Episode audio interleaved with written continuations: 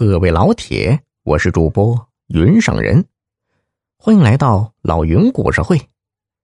今天故事的名字叫做《打工人的秘密》。沈小强一直在外面打工，前几天回家帮助妻子李阳秋收，说好啊，等过了中秋节就带他一块儿出去。可是中秋节都过了好几天了，也没有见他要走的意思，而且还一副心事重重的样子。要知道，多耽误一天，两个人那就是几百块钱的收入啊。李阳终于忍不住了，问丈夫什么时候动身。沈小强叹了口气说：“哎呀，呃，其实我早就想走了，呃，嗯，不过我想把张小北。”嗯，一块儿带出去。他话刚一出口，李阳就急了：“你怎么老是惦记着人家呀？人家的媳妇儿用得着你带吗？你们该不会是有什么事儿吧？”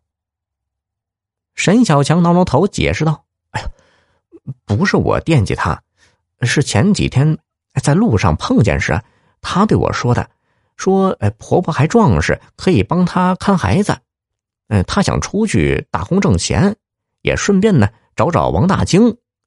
再说呀，这有你跟着，还怕什么呀？沈小强这样一说，李阳就没有那么大的火气了。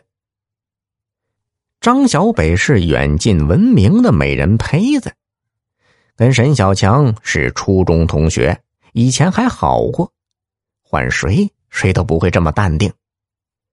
张小北的丈夫王大京出去打工两年多了，一直没有回来过。张小北一个人在家里带孩子，确实很可怜。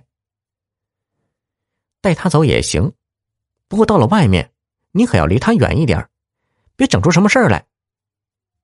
沈小强忙点头答应。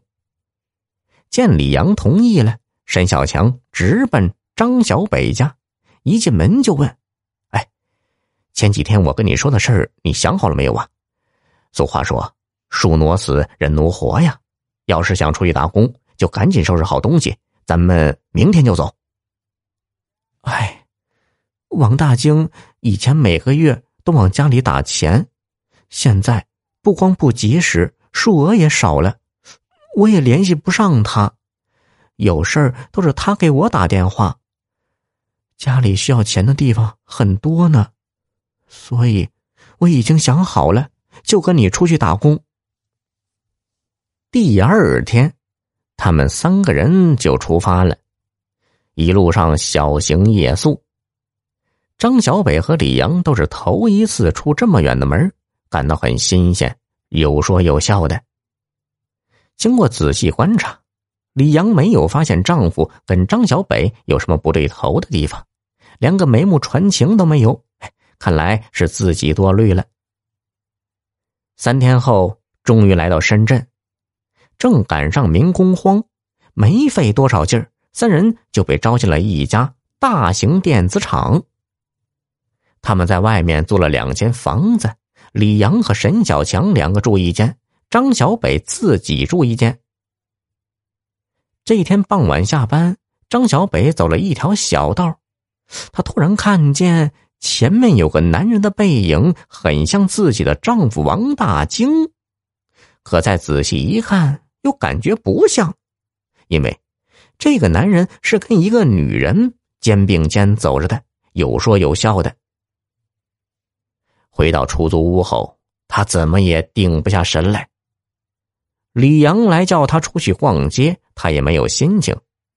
问他怎么了，他就把刚才的事情说了一下。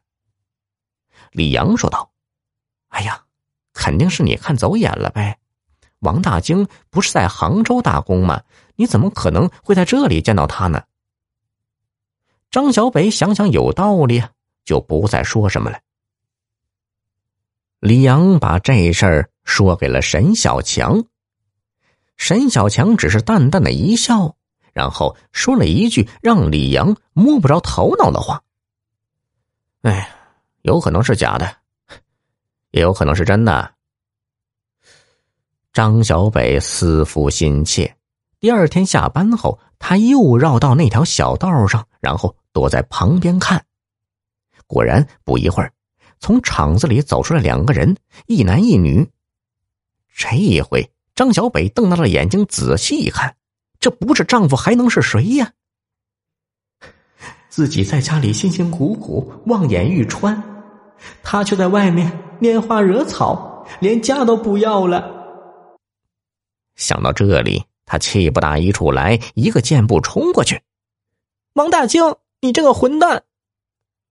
还没等王大京明白过来是怎么回事，张小北已经给了他两个耳光。看着从天而降的老婆，王大京懵了。他身边的那个女人一看王大京被打，二话没说就跟张小北厮打起来。王大清大声喊道：“哎呀，住手！别打了，别打了！”上去把他俩拉开。